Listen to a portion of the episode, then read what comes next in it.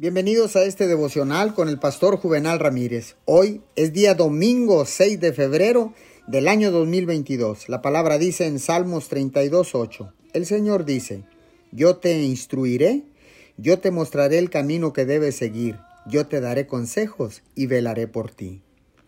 Dios tiene un propósito y tiene su propio tiempo.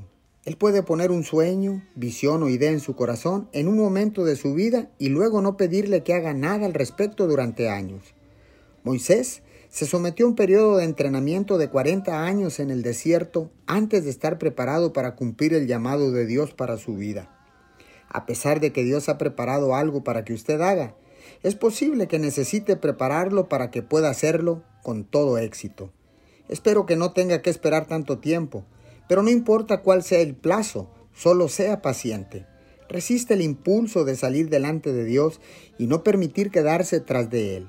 Tratar de moverse fuera de su tiempo, ya sea demasiado rápido o demasiado lento, le causará el tipo de frustración que hace que quiera darse por vencido, porque su presencia no estará allí. Pero cuando se mueve pacientemente en su tiempo, como Él lo indica, no hay nada que pueda detener su plan para su vida. Señor, gracias.